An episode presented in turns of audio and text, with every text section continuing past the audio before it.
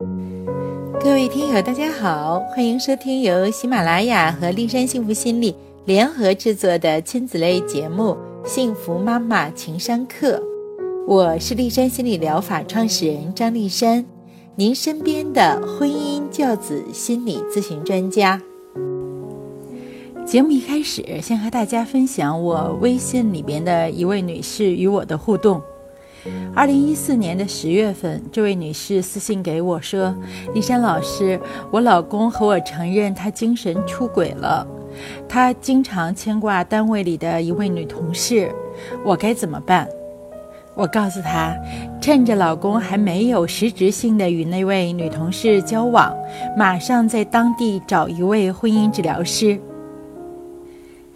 二零一五年三月份，这位女士第二次给我微信说：“李珊老师，老公答应要和我好好过日子了，但最近我发现他们始终没有断，我该怎么办？”我告诉她，趁着他提出离婚之前，马上在当地找一位婚姻治疗师。二零一五年的八月份。这位女士第三次给我发微信说：“李珊老师，我是一位刚刚离婚的单亲母亲，我总是控制不住自己的情绪，经常和孩子发脾气，请教您如何降低离婚对孩子心理造成的伤害。”我告诉他，带着孩子一起在当地找心理咨询师。一方面，他本人需要接受离婚后的心理治愈；另一方面，孩子需要心理咨询师给予心理支持。二零一六年的五月，这位女士第四次给我微信说：“丽珊老师，我现在每天都在后悔当初为什么执意要离婚。”其实我老公当时也没有犯这么大的错误，现在孩子和我特别逆反，我想复婚，给孩子一个完整的家。您说我该怎么办？我告诉他，这是两个大系统的问题。一方面，关于婚姻哈，是否复婚不是他一个人的事情，要了解对方现在的情感状况。就算幸好还是单身，那么人家是否愿意复婚？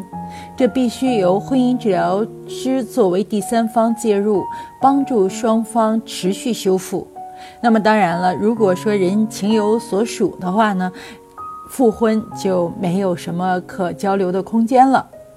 第二个系统呢，就是关于亲子沟通方面的问题，需要心理咨询师和孩子面对面的交流，了解孩子的心理感受和造成与母亲逆反的真实原因，然后给出亲子双方的调整方案。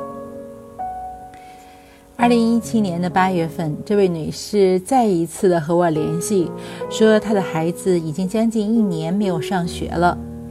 他说：“丽珊老师，我为什么这么失败呢？婚姻没有了，孩子毁了，我到底错在哪儿了？”我特别真诚地问他：“这些情况，你的心理咨询师都给了你怎样的建议呢？”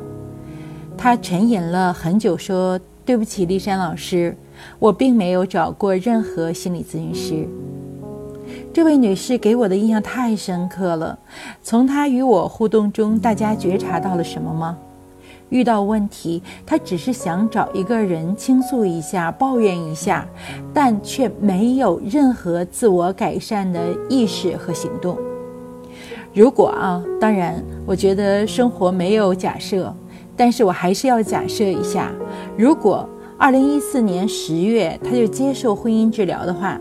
因为当时她老公只是心里牵挂着一个女同事，对方是不是接应还不好说。也就换句话说，问题呢是在初始阶段，一两次咨询不仅可以让她老公放弃对外边女人的牵挂，而且会发现他们婚姻中本身存在的问题，给予改善的建议，很容易就能调整过来了。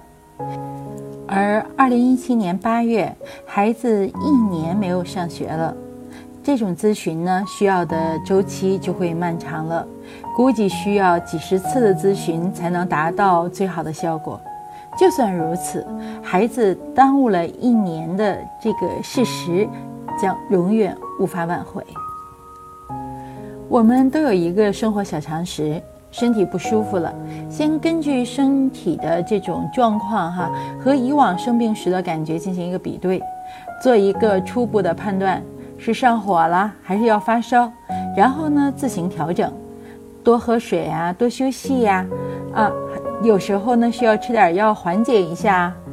如果自我调治无效，或者这次的症状和以往不太一样的话，那就一定会选择去医院找医生，通过各种检查找出引发疾病的原因，然后有针对性的提出治疗方案，该吃药吃药，该打针打针，绝对不会在生病之后没有任何治疗的前提下就直接自行宣布死亡吧？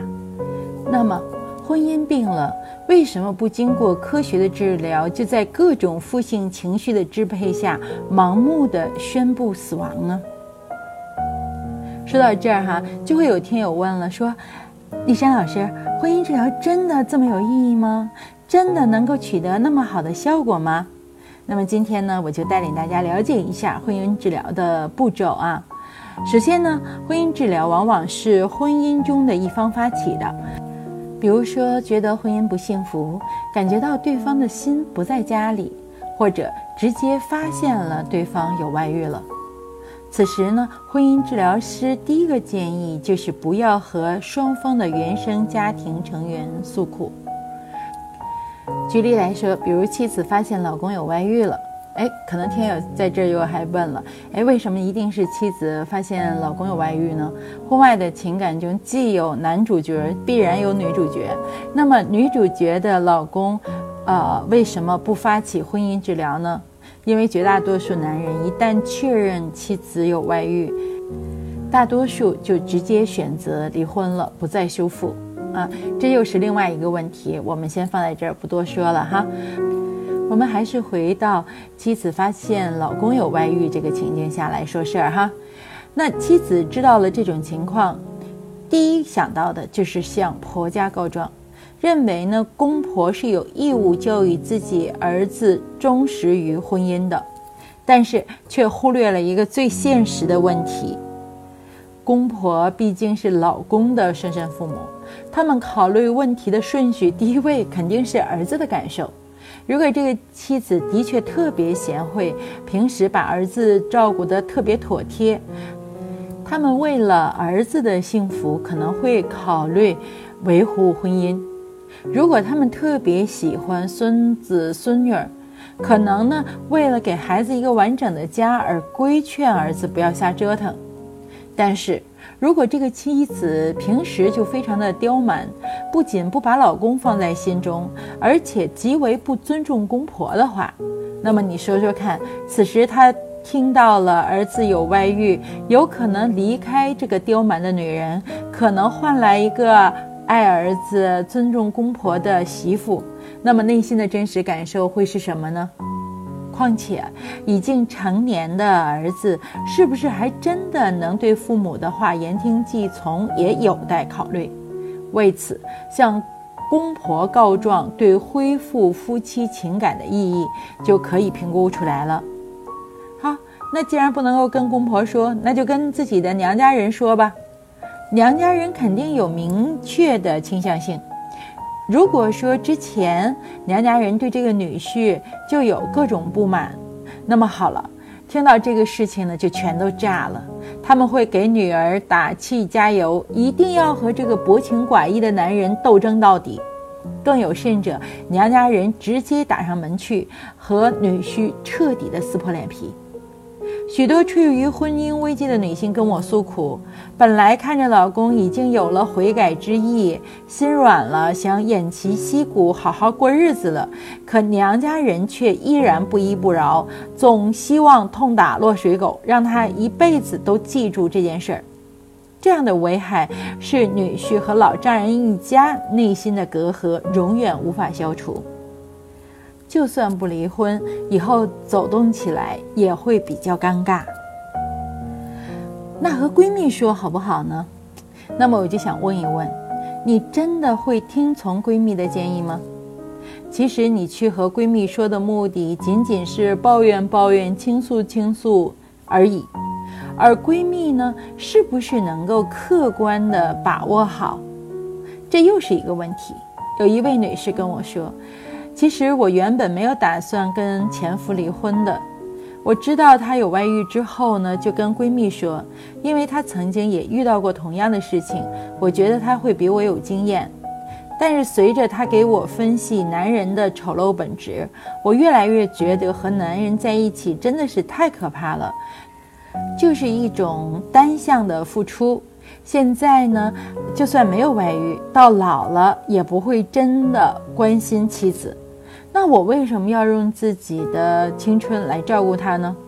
而当我需要他的时候，他又对我冷漠。我当时真的就像逃离魔爪一样的坚决离婚了。但现在我发现事实根本不是这样的，我自己一个人独守空房。而我的闺蜜呢，她是那种特别想得开的人，身边的男人不断。当然了，还有一些更为风风火火闯九州的女性朋友，遇到婚姻危机之后，去和老公的领导啊、朋友啊、发小去诉苦。这样做除了丑化老公在熟人心里的形象，让他更加痛恨妻子之外，没有任何积极的作用。所以，为了。不生成二度伤害，婚姻治疗师会告诉你，一定封锁消息。关于婚姻危机这件事儿，仅仅就在夫妻两个人中去解决，不要让其他的人过多的介入。下面我们就来说一说婚姻治疗师接下来要做什么样子的工作。婚姻危机啊，它其实包括两个层面的意思：一是危险，如果处理不好，这个婚姻就会彻底结束了。两个人呢都有可能体无完肤的受伤，那么第二个呢就是机会，什么机会呢？就是自我成长的机会，婚姻保鲜的机会。婚姻治疗师在了解了婚姻现状之后呢，就静下心来，细细的了解双方的成长经历，他们各自原生家庭在内心留下的烙印。个人接受教育的水平、社会的认知度、价值观、语言表达能力等等。再有呢，就是了解双方对婚姻的期待、理想中的伴侣的形象，当然也包括理想伴侣和现实伴侣的差距。再有就是对方是否具有这方面成长的内在力量。让他们真切地认识到自己既有优点也有缺点，同时呢，也了解伴侣对自己的期待，明确自己成长的方向。